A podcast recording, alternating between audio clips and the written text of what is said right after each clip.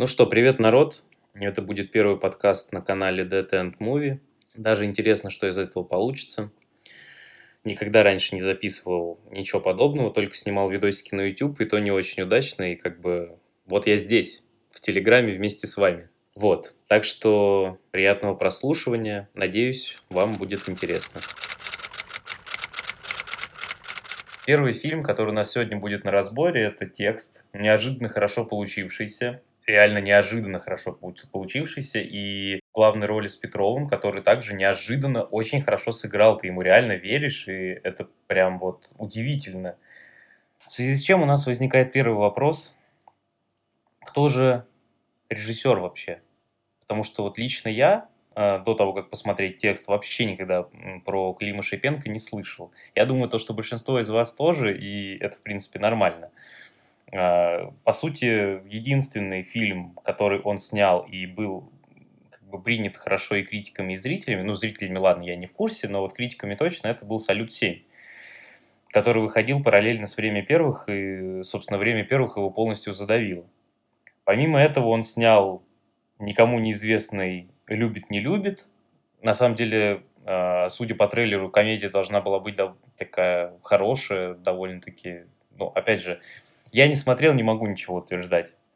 И последней его режиссерской работой должен стать фильм «Холоп», который выйдет в этом году.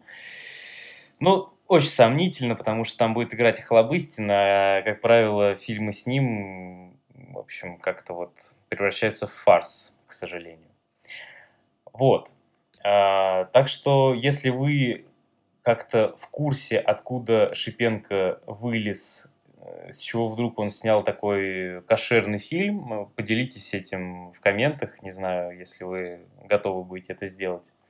А мы перейдем ко второму вопросу, в общем-то, который меня больше волнует даже. Это актерская игра Петрова. Миф или реальность, господа? Лично я Петрова помню по фильму «Притяжение» больше всего – ну и, как я сказал, по полицейскому с Рублевки. Гогля я, слава богу, не смотрел. Ни первого, ни второго, ни третьего, ни четвертого. Как, впрочем, и фильм Т-34, который выходил не так давно. Я как-то избежал попадания на него в кинотеатры, поэтому Петров у меня ассоциируется с каким-то максимально бесячим товарищем. А, ну еще метод, конечно, да, как я мог забыть про этот прекрасный сериал. Ну, действительно прекрасный, если вы помните, я о нем писал. Вот. А, но в данном конкретном случае, в фильме «Текст», Петров максимально органично вписывается в роль вообще в происходящее. То есть ты прям веришь в то, что да, это студент э, какого-то московского вуза, да, его посадили, да, он вернулся, да, он бухает, и это не вызывает у тебя никакого отторжения, ты вообще не замечаешь, что это Петров. Ну, по первости, ты, конечно, замечаешь, но потом все становится окей. Хотя некоторые думают, то, что Янковского надо было отправлять на роль положительного героя Петрова на роль отрицательного, но я на самом деле так не думаю, потому что у Янковского слишком слащавая морда, чтобы играть вот таких бухающих персонажей, как, э, как какого сыграл Петров, в общем-то. А от бухающего Петрова мы плавно переходим к третьей теме нашего обсуждения, под теме, я бы сказал.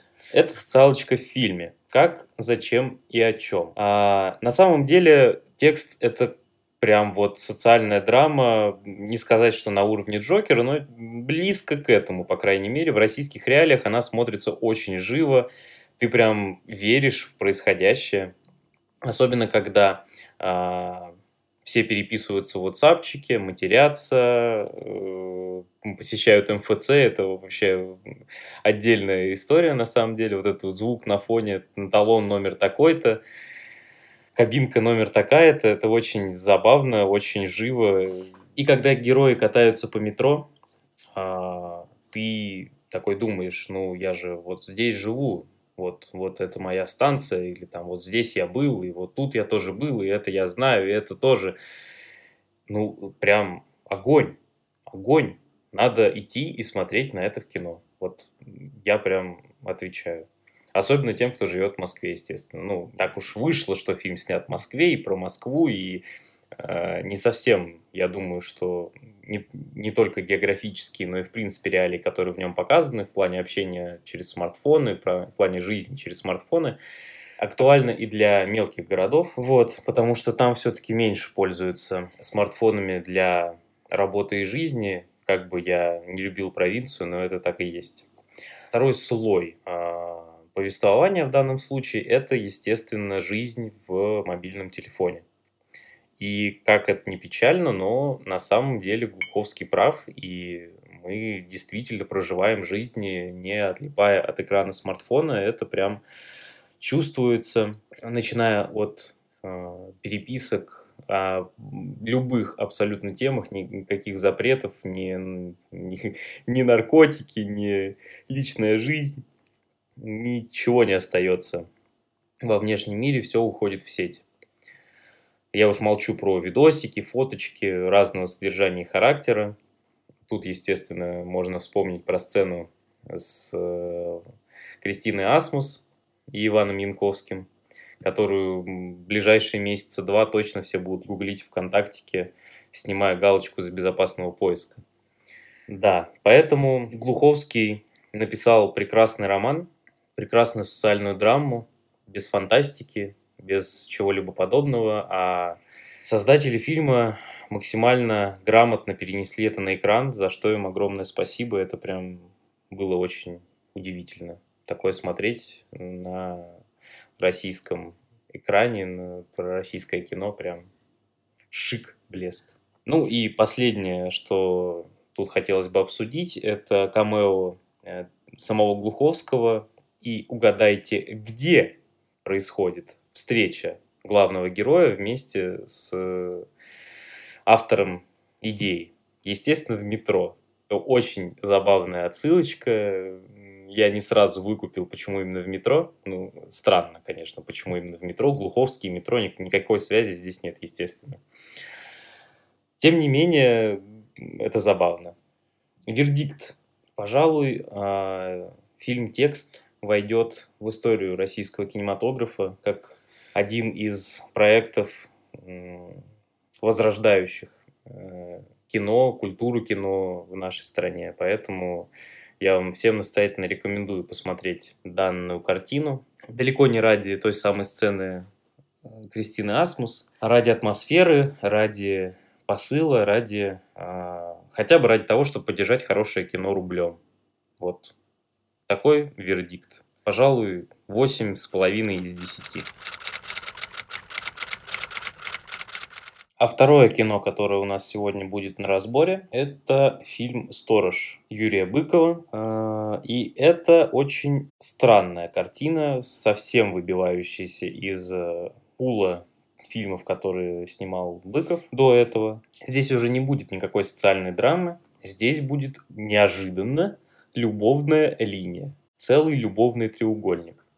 Ну, собственно, сам Быков говорил, что это для него будет экспериментальным кино на самом деле. Поэтому все шли на него на свой страх и риск. В общем-то, и я тоже. Но на самом деле я не сильно надеялся, что это мне прям очень сильно понравится. Вот. И, в принципе, мои ожидания оправдались. Картина получилась довольно скучноватой так скажем, не динамичный. В сравнении с текстом это прям тоска-тоска. Но на самом деле не надо себя обманывать, если не идти на сторожа после э, прям такого бодрого фильма, он не покажется таким нудным. По факту «Сторож» — это притча. Это такая долгая двухчасовая притча, камерная, которой все действие вытаскивается на игре актеров, и в сюжет там вложено прям минимальное количество времени, сил, средств. То есть э, большая часть картины подается через визуальные образы, через долгие планы. Там вообще, в принципе, вы не увидите, насколько я помню, никак, никакой трясущейся камеры, никакого действия. То есть э, очень много статичных планов, очень много общих планов. Э, отеля, в котором происходит действие фильма, общих планов там каких-то комнат. А, вот, поэтому, ну, странно странно, конечно. После текста это смотрится немного вот неопределенно. Но не будем отвлекаться от э, нашего графика. Первой подтемой в данном контексте будет следующее. В общем-то, интересно, Быков устал от мрачных историй о жизни российской провинции решил снять мрачную историю про любовь, видимо. Если это так, то скоро нам надо ждать от Быкова целой серии любовных картин, которые с каждым разом будут становиться все менее мрачными, все более светлыми, жизнерадостными, хотя я сам в это не очень верю, но, по крайней мере, в последнем интервью Быков между строчек об этом говорил. Вот. Не знаю, посмотрим, что из всего этого выйдет. В любом случае, режиссер решил взять себе небольшой отдых длиной в пару лет, поэтому последнее, чем нам придется наслаждаться в ближайшее время, это будет именно «Сторож». И, собственно, в картине показывается жизнь одинокого охранника-сторожа в заброшенном ну, вернее, не заброшенном, а просто оставленном санатории. Где-то то ли в российской глубинке, то ли в Подмосковье, да это, в принципе, не так важно. Очень напоминает отель Оверлук из всеми известного фильма, на самом деле. И мне кажется, то, что Быков во время съемки так нормально вдохновлялся Кубриком и его сиянием, потому что ну, вот эти вот длинные планы, длинные дубли, э, это прям вот Кубрик-Кубрик, здравствуйте, как бы. Ну и в связи с этим хочется понять, о чем фильм вообще на самом деле. А фильм, как я уже говорил, именно про любовь. Как это неудивительно. А, основной замес э, происходит между сторожем и двумя странными постояльцами, которые вломились к нему по очереди в этот отель оставленный.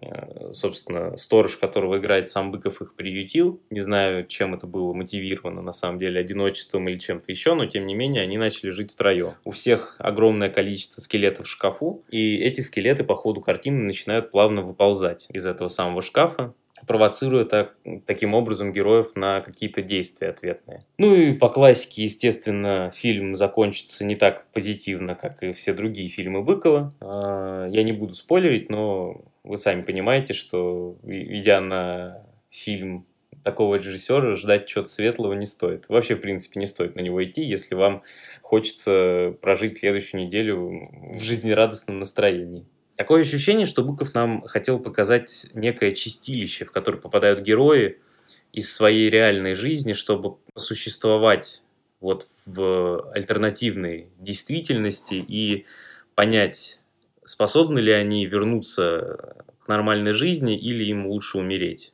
Ну и, соответственно, некоторые герои принимают очевидное решение, а некоторые нет. Но принятие этого решения на самом деле зависит от поступков, которые совершают те самые герои на протяжении всего фильма. Какие-то из них малодушные, какие-то наоборот. Кто-то хочет упиться до смерти, кто-то сброситься с крыши, кто-то застрелиться, кто-то повеситься. Ну, в общем, жизнерадостно, как всегда. Но тем не менее, а, решения, которые принимают герои по ходу фильма, они имеют огромное значение для их самих, для их, так скажем, души в рамках как бы, данной картины. Так что смотрите внимательнее. Может быть, вы сможете узреть что-то большее, чем смог рассмотреть я после просмотра «Сторожа».